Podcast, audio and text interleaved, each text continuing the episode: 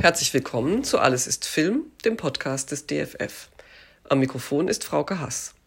Ich spreche heute mit meinem Kollegen Urs Spörri aus der Kinoabteilung des DFF. Wir unterhalten uns heute über den Schauspieler Peter Kurt, der allerspätestens seit er als Bösewicht in Babylon Berlin die FernsehzuschauerInnen in Rage brachte, eines der prägnantesten Gesichter im deutschen Kino ist.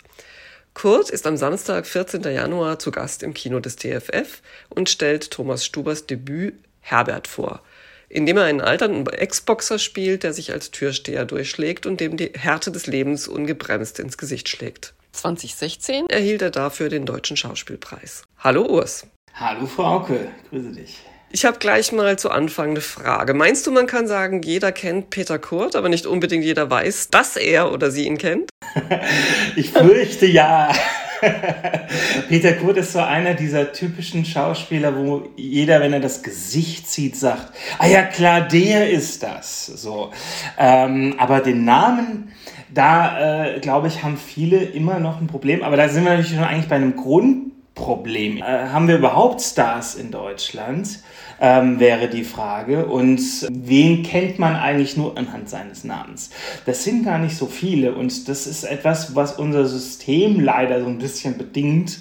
Das wird ja auch von vielen kritisiert, dass wir unsere Stars sehr schlecht behandeln, dass sie dann auch oft sehr eindimensional immer wieder gezeigt werden. Und jemand wie Peter Kurt fällt da so ein bisschen raus.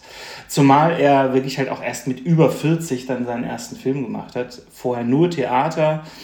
Mhm. Aber ich kann wirklich sagen, im Grunde sogar äh, FernsehzuschauerInnen kennen ihn äh, alleine durch seine Tatorte und Polizeirufe. Er war in Frankfurt Kommissar, er war mit Tukur bei Angriff auf Wache 08 dabei. Jetzt ist er gerade ermittelnd in Halle und im Kino nebenbei natürlich auch immer wieder. Also das ist schon äh, ein sehr, sehr, sehr toller Typ, der jetzt dann durch die Serien so richtig äh, Erfolg hatte. Mhm. Und er hat in Filmen wie Goodbye Lenin oder In den Gängen mitgespielt. Die zahlreichen Tatorten, Polizeiruffolgen hast du schon erwähnt. Kürzlich war er in Inventing Anna auf Netflix dabei, aktuell in Die stillen Trabanten. Was meinst du, zeichnet ihn als Schauspieler aus? Ich habe es eben schon gesagt, also das Gesicht ist das Erste, was einem einfällt. Dieses Gesicht vergisst man nicht, es prägt sich ein, da jede Falte macht Sinn. und äh, nein, der Mann, der, die Nase, der, der, hat was durchgemacht. Das ist ein Gesicht, das Leben zeigt. Und das macht es dann eben auch so spannend, ihm zuzuschauen, weil er muss gar nicht viel tun.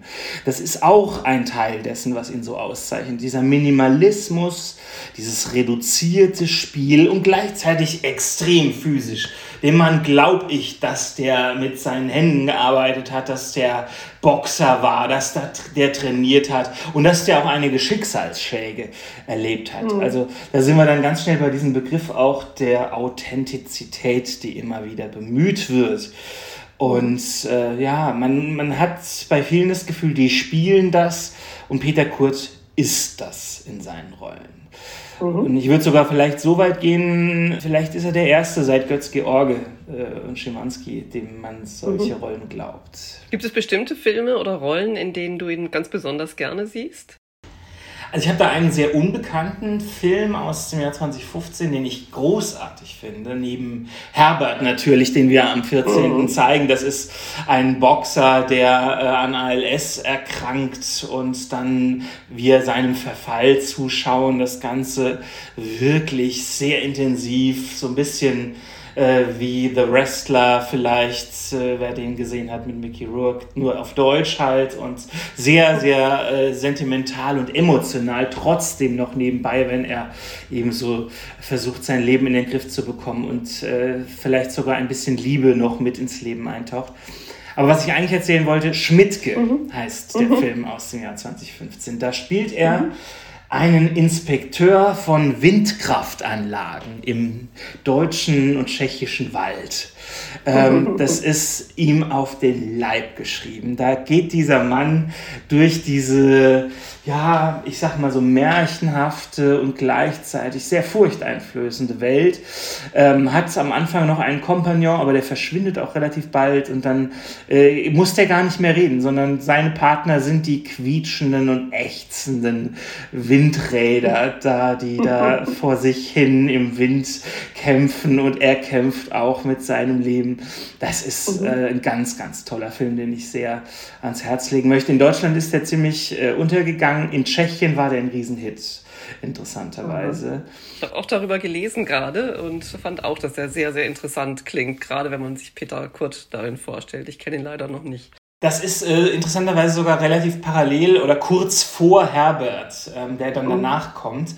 Äh, da muss man dann auch sagen, eigentlich alles mit Thomas Stuber als Regisseur ist großartig. Mhm. Äh, das, mhm. das, die beiden passen ganz wunderbar zusammen. Da muss man noch als dritten den Drehbuchautor Clemens Meyer nennen. Auch der ist ja äh, sehr bekannt, hat auch viele Preise schon gewonnen als Autor. Und die drei zusammen, die machen ganz viele Projekte seitdem äh, in Fernsehen und Kino Kino. Also in den Gängen hast du ja genannt zum Beispiel, den ich da äh, besonders hervorheben möchte, aber eben auch Herbert.